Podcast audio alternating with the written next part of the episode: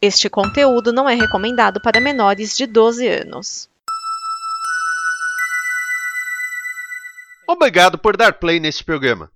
Em nome das pessoas que o fizeram, peço que você expresse sua opinião nos comentários e considere nos apoiar na campanha de apoio, seja no Apoia-se ou no PicPay.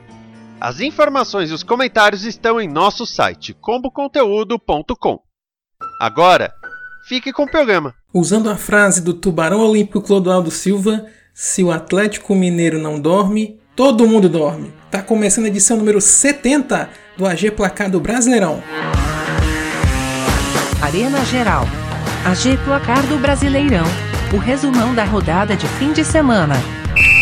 Salve Geraldo, salve Geraldo do meu Brasil Varonil, seja muito bem-vindo, seja muito bem-vinda a mais uma edição do AG Placado Brasileirão, o seu resumão do Campeonato Brasileiro de Futebol, edição 70, Campeonato Brasileiro 2021, 18ª rodada. Já então vamos começar aqui a falar sobre os jogos do fim de semana da 18ª rodada, a penúltima rodada do primeiro turno.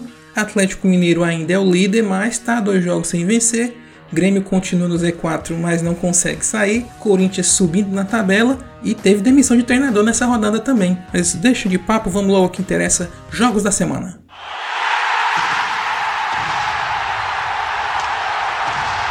Começamos com 0 a 0 xoxo entre Sport e Chapecoense, no jogo que tinha cara de decisão por conta da grave situação de ambas as equipes na tabela o que se viu foi um rachão. Sem muitas chances efetivas, o primeiro tempo foi difícil de assistir. Os treinadores devem ter dado café para a galera acordar, pois o segundo tempo começou mais agitado. O esporte quase marcou logo no primeiro minuto com o Sabino. Mikael e Gustavo também ameaçaram, mas sem sucesso. A Chapa então acordou no jogo e teve chances de perigo com Bruno Silva e Anselmo Ramon. Nem a expulsão de Thiago Neves, que tomou dois amarelos em 4 minutos, deu alguma dinâmica ao jogo.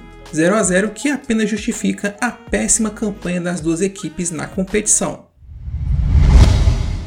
E o Flamengo fez mais uma vítima, dessa vez foi o Santos, 4 a 0 na Vila Belmiro. Assim como em outras partidas, o adversário do Flamengo soube segurar o Mengão no primeiro tempo. O 0 a 0 na primeira etapa foi uma vitória para Diniz e seus comandados. Tanto que, ao sair de campo, alguns dirigentes dos Santos pediram respeito à casa para o Gabigol em forma de provocação. A resposta às provocações vieram no segundo tempo com só três gols do Gabigol. O primeiro dele foi em cobrança de pênalti, bem questionada pelos Santistas. Depois, Gabigol marcou mais um aproveitando o cruzamento de Michael. E por fim, fez o terceiro, aproveitando o rebote de João Paulo em chute de Mateuzinho. E João Paulo, aliás, foi o nome do jogo do lado do peixe, pois salvou o Santos de tomar ainda mais gols, principalmente do Gabigol. Para fechar a conta, o gol do estreante Andréas Pereira, que no seu segundo lance fez o gol que fechou a conta. Ele que havia se declarado torcedor santista mesmo nascido na Bélgica, agora atua no Mengo. O Flamengo ainda não está no G4, mas parece questão de tempo. Já o Santos continua estacionado no meio da tabela.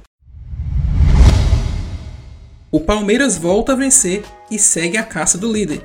2 a 1 contra o Atlético Paranaense em casa. O Furacão fez o ex-Atlético Everton trabalhar bastante no começo do jogo, mas foi o Verdão que saiu na frente. Luan aproveitou cobrança de escanteio de Rafael Veiga e de cabeça abriu o placar. Palmeiras melhorou em campo após o gol, mas a má pontaria voltou. William, Gabriel Veron, Rafael Veiga e Danilo, em impedimento, perderam boas chances de ampliar. No retorno do intervalo, o Furacão voltou aproveitando as falhas do Palmeiras e empatou com o Bissoli aos 20 minutos. O Palmeiras, que não vencia há quatro partidas então, decidiu quebrar o jejum com o lei do ex. Cinco minutos depois do gol do Atlético, Breno Lopes avança, passa para Davidson, que encontra Rony dentro da área. Rony Rústico gira na marcação e bate sem chances para Santos. Não comemorou em respeito ao ex-clube, mas o Verde comemorou, afinal ainda está em segundo lugar na caça do Galo. Já o Atlético segue em queda livre na tabela. E o Corinthians segue subindo, vitória fora de casa sobre o Grêmio por 1 a 0. A primeira etapa foi bem morna e sem muitas chances de gol. Juan e Borra chegaram mais perto de marcar para o Grêmio. João Vitor e Luan, por outro lado, ameaçaram para o timão, mas não saiu do 0 a 0. Depois do intervalo, o jogo seguiu igual, com o Grêmio mais com a bola, mas sem agredir o timão. Depois de uma chance incrível perdida pelo Grêmio, os donos da casa pediram pênalti em Léo Pereira, mas o juizão não deu moral. Aí, logo depois, Jô abre o placar para o Corinthians após falha de Chapecó. Isso desestabilizou o time do Grêmio e a cabeça dos jogadores gremistas. Maicon, por exemplo, ficou descontrolado pela marcação do gol e levou amarelo por reclamação. Seguiu reclamando e foi expulso, perdendo a estribeira de vez. Aos 44, Cássio saiu do gol do Corinthians e fez falta fora da área em Diego Souza. O atacante pediu cartão vermelho, mas o juiz deu amarelo, pois Cássio não era o último jogador do timão no lance. Aí o gremista tomou o cartão da mão do juiz, é isso aí, em protesto. Aí ganhou o dele, né? O cartão amarelo punição porque o juiz tinha um outro cartão amarelo no bolso. Olha só que coisa ridícula. O Diego Souza tomou o cartão do juiz, meu Deus do céu. O Timão colou de vez no G6, enquanto o Grêmio perdeu mais uma chance de sair do Z4. O Ceará perdeu para o América Mineiro no aprazível horário das 11 horas e além do jogo perdeu o treinador, 2 a 0 no Independência. Sem 10 jogadores, isso mesmo, 10 jogadores testados para a Covid-19 e precisando da vitória para tentar sair do Z4, o Coelho abriu o placar cedo, aos 5 minutos, com bela arrancada e arremate de Fabrício Daniel. O Ceará equilibrou as ações e chegou até empatar com William Oliveira, mas Fabinho havia tocado a mão na bola na origem do lance e o gol foi anulado. Após isso, o Ceará pouco ameaçou o gol do Coelho, que desperdiçou várias chances de ampliar. O segundo tempo foi quase um repeteco do primeiro. A América querendo a vitória, Fabrício Daniel marcando, dessa vez completando de cabeça cobrança de escanteio. E a vitória poderia ser ainda mais elástica, mas Ribamar perdeu o pênalti após Jael derrubar Juninho na área. O 2 a 0 ainda mantém o Coelho no Z4, mas na porta de saída. O Vozão, em oitavo, agora vai ter que procurar outro treinador, pois Gordiola, Guto Ferreira, não é mais treinador do Ceará. Num jogo que só esquentou nos minutos finais, Juventude e São Paulo ficaram no 1 a 1 no Alfredo Jaconi. Com pouca emoção, o primeiro tempo foi truncado e com poucas chances. O Juventude chegou com Matheus Jesus, Guilherme Castilho e Michel Macedo, mas sem resultado. O São Paulo então só finalizou pela primeira vez aos 31 minutos com o Rigoni. O tricolor voltou ligado no intervalo e chegou com perigo duas vezes no gol com Benítez e Igor Vinícius. A pressão era grande, mas não se convertia em gols foi quando o chute de Rodrigo Nestor foi desviado no braço por Castilho. Depois de vários minutos de checagem, o VAR deu impedimento no começo da jogada e anulou o pênalti. Na reta final do jogo, pênalti em Igor Gomes após disputa com o goleiro Marcelo Carnet. Marcelo Carné, na verdade, não é Carnet, Carné. Na cobrança, Reinaldo abriu o placar para o São Paulo. Quando parecia que uma vitória vinha fora de casa, nos acréscimos veio uma falta infantil do Miranda que ocasionou um cruzamento na área. A zaga falhou e Ricardo Bueno aproveitou. Empate que posiciona as duas equipes na segunda página da tabela, ainda com a precaução da parte de baixo. Internacional e Atlético Goianiense ficaram no 0 a 0 em Goiânia. A menos de um lance de muito perigo do Internacional no começo do jogo com Yuri Alberto, o primeiro tempo foi todo controlado pelo Dragão. André Luiz até marcou os 26, mas a arbitragem anulou por impedimento na jogada. Mesmo mais ofensivo, o segundo tempo foi um repeteco do primeiro. Atlético Goianiense com a bola, mas sem saber o que fazer com ela. O Inter chegou a acertar a trave do Atlético em chute de Heitor, mas ficou só no susto mesmo. O resultado mantém as equipes paradas na tabela sem progressão. O Galo continua líder, mas está a dois jogos sem vencer, e quase que o massa bruta pronta. 1 a 1 contra o Bragantino em Bragança Paulista. Num bom jogo no primeiro tempo, o Galo criava mais, chegando mais ao gol. O Braga marcava a saída de bola do adversário e foi premiado aos 15 com gol contra de Nathan Silva. Após o gol, o Galo foi para cima e perdeu várias chances de empatar. A segunda etapa foi mais ataque contra defesa.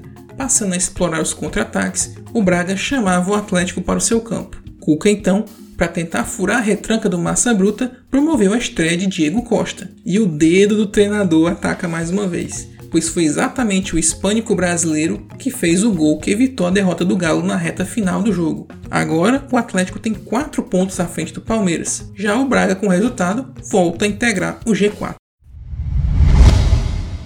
No jogo dos desesperados, Fluminense vence Bahia em casa e deixa o time baiano à beira do precipício. Com muita dificuldade de criação e um jogo amarrado, o Fluminense conseguiu se impor em campo e abriu o placar com um golaço de falta de Luca, uma pancada de longe. Mesmo à frente no placar, o Flu não conseguiu manter a pressão e no segundo tempo o jogo ficou ainda mais amarrado no meio de campo. Fred até chegou a marcar após cruzamento de Samuel Xavier, só que a arbitragem marcou impedimento. O Bahia então se lançou ao ataque e quase chega ao empate com Luiz Otávio e Juninho Capixaba, ambos carimbando a trave. No fim, o Flu matou o jogo com bobadilha, dando vitória ao Flu e um alívio na disputa contra o Z4. E para fechar, o Fortaleza empata mais uma vez e começa a se distanciar dos líderes 0 a 0 contra o Cuiabá. O primeiro tempo foi movimentado, com o Leão dominando o jogo. Porém, esse domínio não se convertia em finalizações, apesar de Walter ter que trabalhar uma vez ou outra. O Dourado então equilibrou o jogo e deu trabalho a Marcelo Boeck antes do intervalo intervalo que promoveu a estreia de Lucas Lima no Leão, emprestado pelo Palmeiras até o final do ano. E o Leão continua a pressão, mesmo que o Cuiabá tenha ameaçado algumas vezes a meta de Marcelo Boeck. O Fortaleza mandou bola na trave no fim do jogo com o Pikachu e Walter também salvou o resultado para o Dourado, que se mantém longe do Z4. Já o Leão tem sua vaga no G4 ameaçada. Com fé no pé!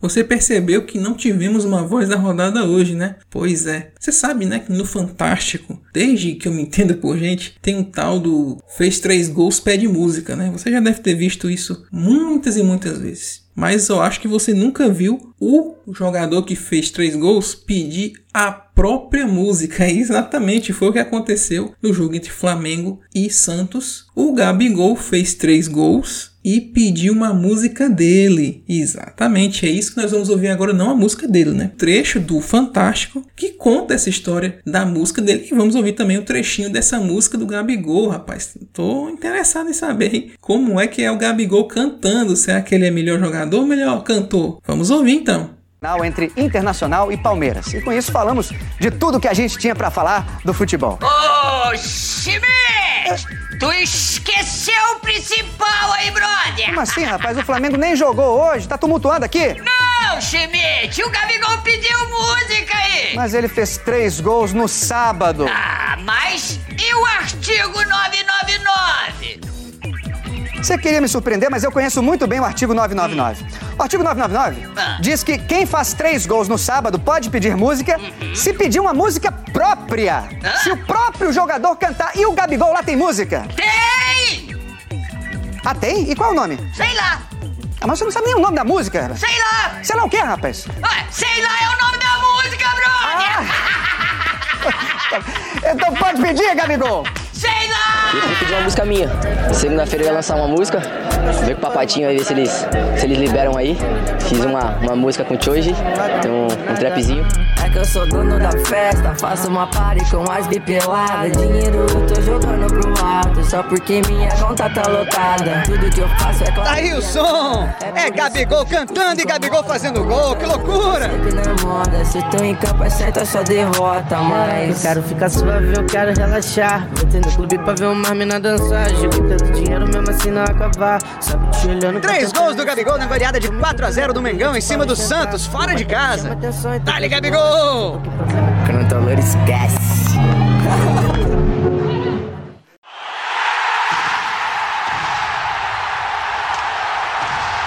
Classificação do Campeonato Brasileiro, chegamos na 18ª rodada, falta uma rodada para o final do turno e já temos mais ou menos ciência do que cada time vai precisar fazer no campeonato. A partir de agora, vamos à classificação. O líder é o Atlético Mineiro com 39 pontos, Palmeiras em segundo com 35, Fortaleza em terceiro com 33, fechando o G4 Bragantino com 32 pontos.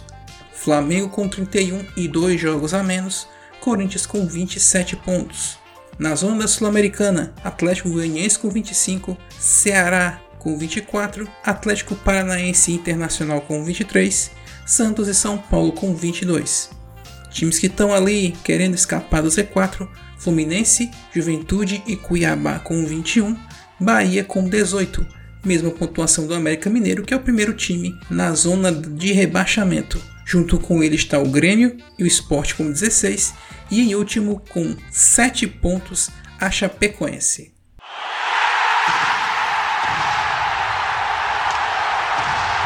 Por causa dos jogos das eliminatórias da Copa do Mundo, que vai ter uma rodada tripla nesse mês de setembro, e também por causa das quartas de final da Copa do Brasil, só teremos seis partidas da 19 rodada agora, mas apenas 3 no fim de semana. Os jogos são os seguintes: no sábado, dia 4 de setembro, 9 da noite, Bahia e Fortaleza em Pituaçu, Cuiabá e Santos na Arena Pantanal. No domingo, dia 5, 6 e 15 da noite, Atlético Paranaense e Esporte na Arena da Baixada. A rodada se completa na terça-feira, dia 7 de setembro, feriado da Independência do Brasil, 6 e 15 da noite, Corinthians e Juventude na Neoquímica Arena, Chapecoense e Fluminense na Arena Condá, Internacional e Bragantino no Beira Rio. E é isso, gente. Esse é o AG Placada Brasileirão. Você está convidadíssimo a comentar o que achou do programa na seção de comentários do nosso site arenageral.com.br ou no site comboconteúdo.com, que é o parceiro nosso nesse projeto. Você vai lá, acha o post do nosso podcast lá, vai na seção de comentários e deixa o seu recado. Não deixe também de acompanhar nossas redes sociais, Twitter, Facebook e Instagram.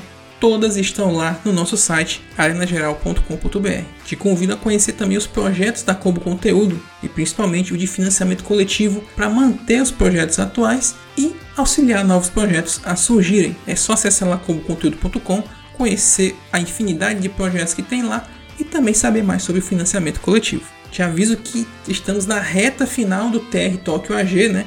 Essa é a última semana dos Jogos Paralímpicos então lá no Twitter você pode acompanhar a nossa incursão pelos Jogos Paralímpicos com a hashtag TRTokyoAG. E também prometo que nessa semana tem áudio meu lá no Combo Olímpica, que é o podcast da Combo Conteúdo sobre os Jogos Paralímpicos. Foi sobre os Jogos Olímpicos em Tóquio e agora sobre os Jogos Paralímpicos, com tudo que aconteceu no dia e algumas curiosidades sobre Tóquio, sobre o Japão, sobre o esporte paralímpico. Vai ter áudio meu com certeza nessas próximas edições, pode esperar.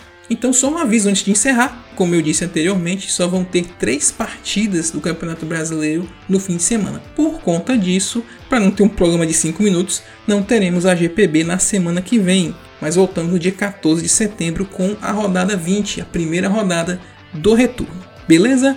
Nos vemos então no dia 14. Abraços a todos, até a próxima!